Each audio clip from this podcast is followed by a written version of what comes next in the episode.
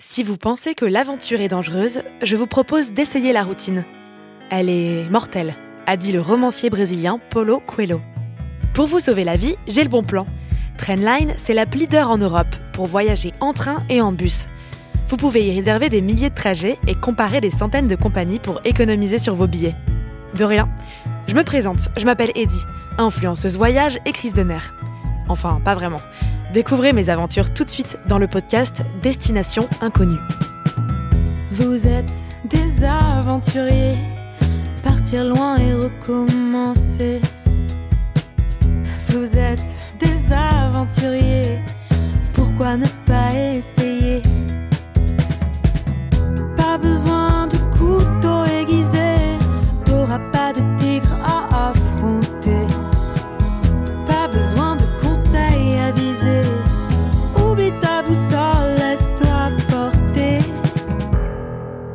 La citation du jour. Pour bien aimer un pays, il faut le manger, le boire et l'entendre chanter. Citation de Michel Déon, écrivain et dramaturge français. Allez, c'est parti pour la sérénade et la bouffe italienne. Ne me le demandez pas deux fois. Épisode 3, voyageuse hyperactive ou comment voyager en se prenant pour une vraie locale.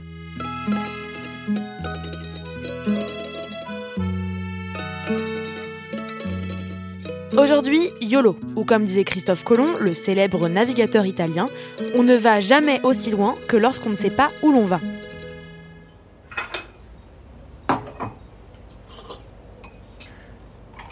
Je discute avec François Xavier, le propriétaire de mon petit studio.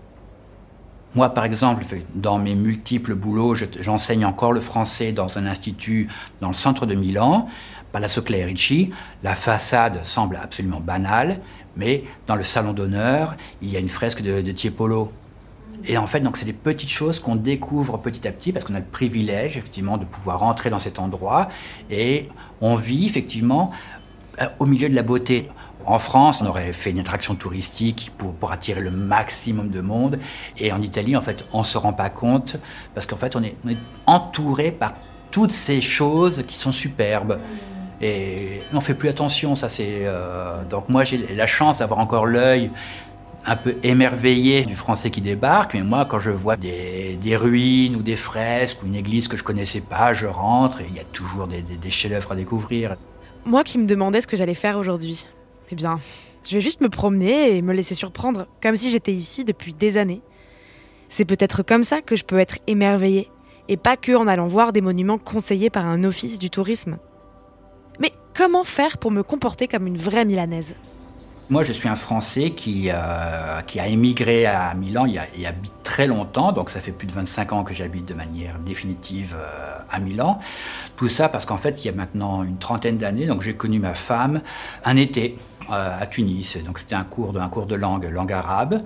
C'est ce qu'on peut appeler un amour de vacances. Et moi, j'habitais à Lyon, elle à Milan, qui en fait n'était pas très très loin. Et j'ai eu la chance de faire Erasmus en histoire de l'art à Milan. Donc pour moi, c'était parfait. J'avais une bourse de 1 million de lire à l'époque pour, euh, pour vivre à Milan, chez ma copine. Et j'ai commencé à travailler aussi euh, à Milan, dans, en fait dans le secteur, euh, secteur touristique, comme guide. Mais principalement en italien, en fait. Même si j'ai un accent déplorable en italien, que j'ai toujours conservé, en fait.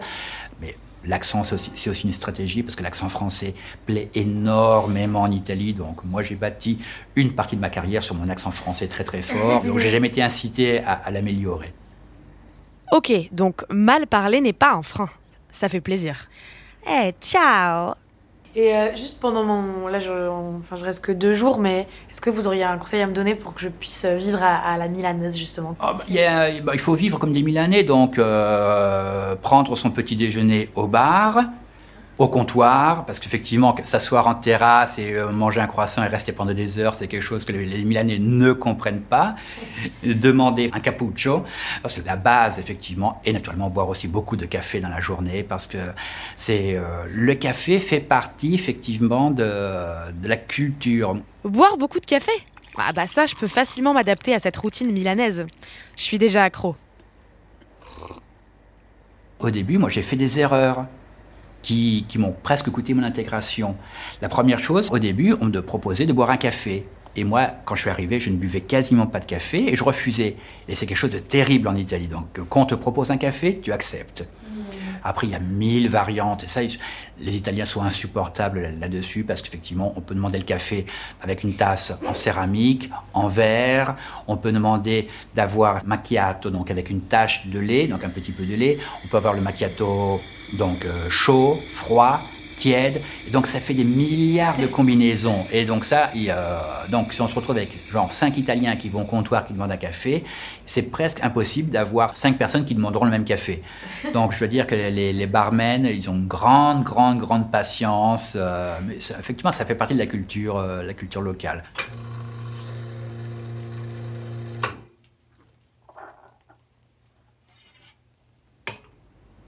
Deuxième chose, pour moi, c'était pas de chance. J'ai un prénom qui est assez difficile. Je m'appelle François Xavier, qui est relativement incompréhensible pour les Italiens, parce que ça se traduit différemment. C'est Francesco Saverio, et donc ils ne comprennent pas. Et donc j'ai un prénom compliqué qui n'aidait pas beaucoup à l'intégration. Donc généralement, les gens m'appellent François parce que c'est plus facile.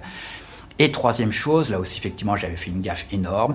On me demandait toujours, lors des premières rencontres, cosa tieni? Alors, ça veut dire qu'est-ce que tu tiens? Au début, je ne comprenais pas. Et après, on m'a expliqué que cosa tieni, c'est pour savoir de quelle équipe de foot es-tu supporter. Ce qui est très important, le foot en Italie. erreur dramatique.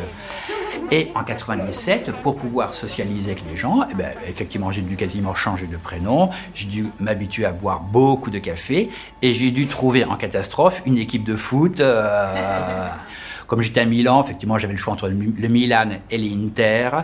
Et tout simplement, j'ai choisi l'Inter parce qu'à l'époque, il y avait Djorkaeff qui jouait. Et c'est une équipe qui perdait beaucoup dans le championnat, mais toujours perdait de manière toujours rocambolesque. Donc j'ai développé aussi cet amour du foot.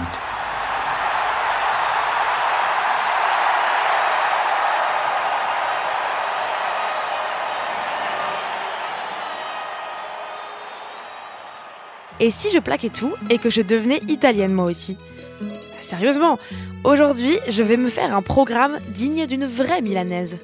Et il faut juste que je me mette à plus aimer le foot, quoi. Qual est la migliore pizza di casa tua? Qual la migliore pizza di casa tua? J'ai réservé pour déjeuner dans un restaurant typiquement milanais. Euh, non so, euh, un piatto tipico? Si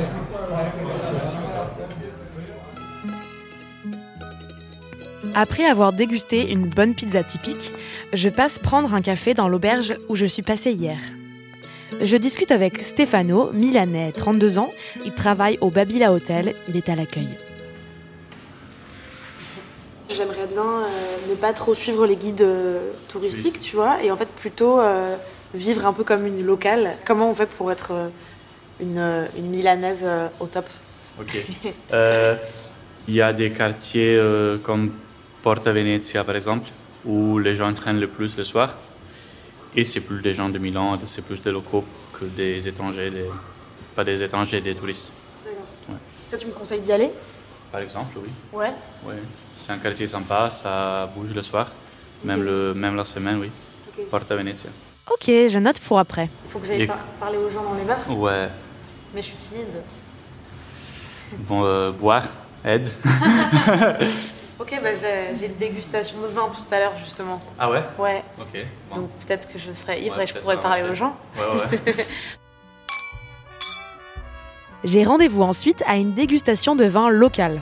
Qual è il miglior vino di Milano? Qual è il miglior vino di Milano?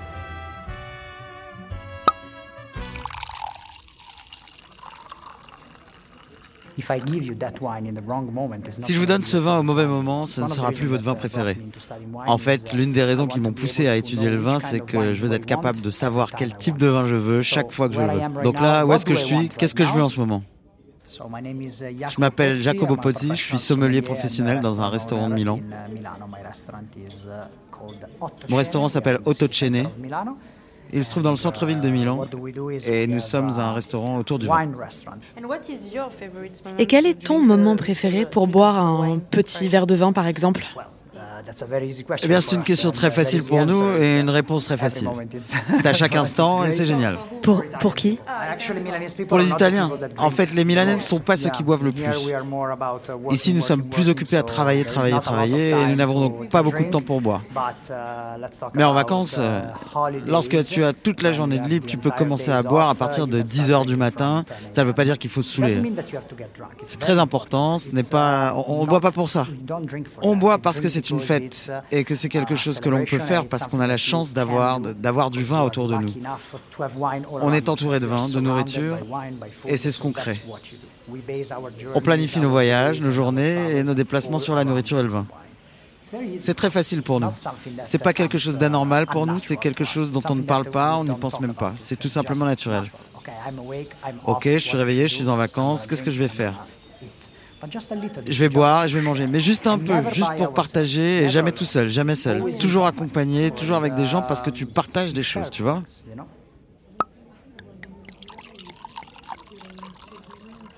Bonjour, vous venez d'où déjà?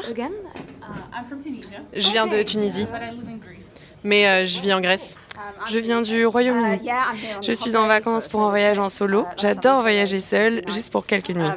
Je suis allée en Italie, mais je ne suis jamais allée à Milan. Alors je me suis dit que c'était la prochaine grande ville sur la liste en Italie. Et donc ouais, jusqu'ici c'est très agréable. Cool. J'ai jamais été. euh, C'est la première fois que je voyage en, en solo et j'ai j'ai jamais fait ça avant. Waouh Franchement, je le recommande. C'est vraiment incroyable. Pourquoi? Tout semble plus intense d'une certaine manière. C'est vrai que c'est parfois un peu triste de dîner seul. Je suis pas douée pour ça. Mais pour ce qui est des visites, je trouve que c'est une expérience plus intense parce qu'on est seul pour vraiment contempler les choses.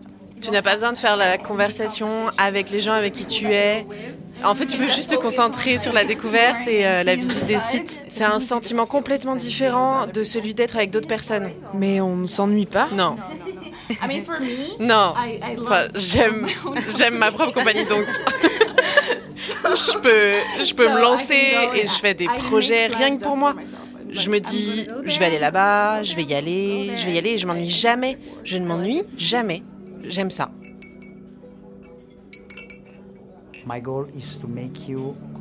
Mon objectif est de vous aider à comprendre comment commencer à déguster du vin. Que signifie goûter Ça signifie que ce vin a été fait à un certain endroit, d'une certaine manière, avec un certain type de raisin, et que vous devez donc ressentir quelque chose. Le fait est qu'en tant que producteur, je ne peux pas décider de faire le vin que je veux. Je ne peux que faire le vin que je peux faire. Et ce que je peux faire, c'est essayer de produire le vin de la meilleure façon possible. Je suis ici, j'ai ce sol, j'ai ce climat, j'ai ce raisin. Qu'est-ce que je peux en faire? L'Italie est le seul endroit de la planète où l'on peut cultiver du vin littéralement partout. 20 régions sur 20. Il suffit de faire 40 minutes en voiture depuis Milan, au nord, au sud, à l'est, à l'ouest. Vous avez des douzaines de dénominations différentes, des milliers de types de vins différents. Ok? 10 minutes en voiture, vous êtes sur une planète complètement différente. Encore une fois, je sais que ça semble exagéré, mais ce n'est pas le cas. Donc toutes les bouteilles qu'on va déguster aujourd'hui ne seront pas j'aime ou je n'aime pas. Car je vais être parfaitement clair avec vous, je m'en fiche. Vous ne devriez pas vous soucier de savoir si l'autre personne aime ce vin, car nous sommes 8 milliards d'individus. Il est impossible pour nous d'être sur la même longueur d'onde pour chaque vin. L'important, c'est de savoir comment ce vin est fait, pourquoi il est fait comme ça, qu'est-ce que je dois ressentir. Est-ce que je l'apprécie ou est-ce que je sens des défauts? Ensuite, chacun a son propre goût. L'objectif final est de connaître mon goût. Je veux développer mon goût pour que chaque fois que je veux boire une gorgée de vin, je sache exactement ce que je veux. Pour moi, c'est l'objectif final.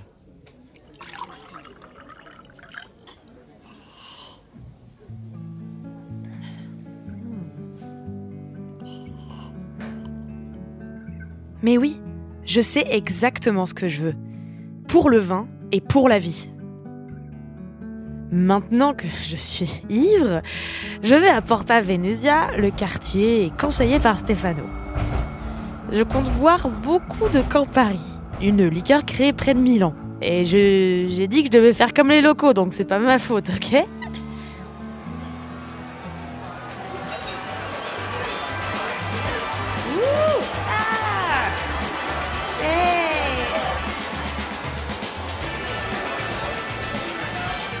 Je ne rencontre personne, mais je m'en fous. Je danse pour moi. Je rentre dans l'appartement que j'ai loué et repense à ma conversation avec Stefano. Est-ce que parfois tu as déjà eu envie de, de, de, complètement euh, quitter par exemple Milan et de déménager dans un autre pays ou dans une autre ville? Oui, oui, partir en Thaïlande. Pourquoi? Parce que je l'ai visité plein de fois et j'aime toujours. Et chaque fois que j'y vais, je dis, ah, ça c'est le cool d'habiter ici. Ok, mais tu, tu sais pas quand tu le feras euh... Je sais pas si je le ferai, mais bon. Ouais. C'est un peu un, c'est un peu un rêve que j'ai, mais je sais que c'est difficile parce que bah, être en vacances c'est une chose et y habiter euh, c'est une autre chose. Il a raison. Par exemple, euh, dans mon cas, déménager dans un autre pays, ça peut être génial, mais ça ne m'empêchera pas de devoir prendre une décision. Est-ce que je dois continuer à rester dans ce couple qui ne me satisfait plus trop? Déménager dans un autre pays ne m'empêcherait pas non plus d'être lassée du quotidien. Si je vivais à Milan, la routine me suivrait jusqu'ici. Les problèmes n'ont pas de frontières, hélas. Alors comment me réinventer à mon retour, quand je ne voyagerai pas et que je ne serai pas une Milanaise à plein temps? Je repense à une citation qui parle du fait qu'en voyageant, on quitte des choses et on en découvre d'autres en même temps. C'est un mouvement continuel. C'est peut-être quelque chose que je peux aussi essayer de faire à Paris.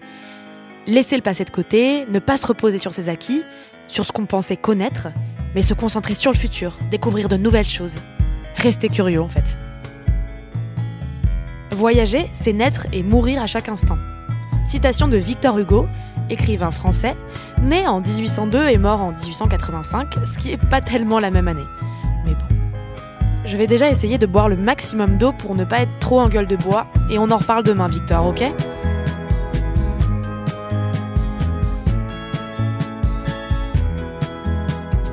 Je suis Eddie Blanchard et Destination Inconnue est un podcast Trendline produit par Louis Créative. J'ai écrit et animé cet épisode. Blanche Martin est responsable de la production, accompagnée d'Héloïse Normand et Kenza Anis. Jean Thévenin s'est occupé de la prise de son, du montage, de la réalisation sonore et du mixage. La musique originale a été également composée par Jean Thévenin. J'ai écrit et interprété les paroles. Merci à François-Xavier, Stefano et Jacopo, rencontrés au fil de mes promenades dans les rues de Milan, de m'avoir fait découvrir la ville et l'Italie à travers leurs yeux.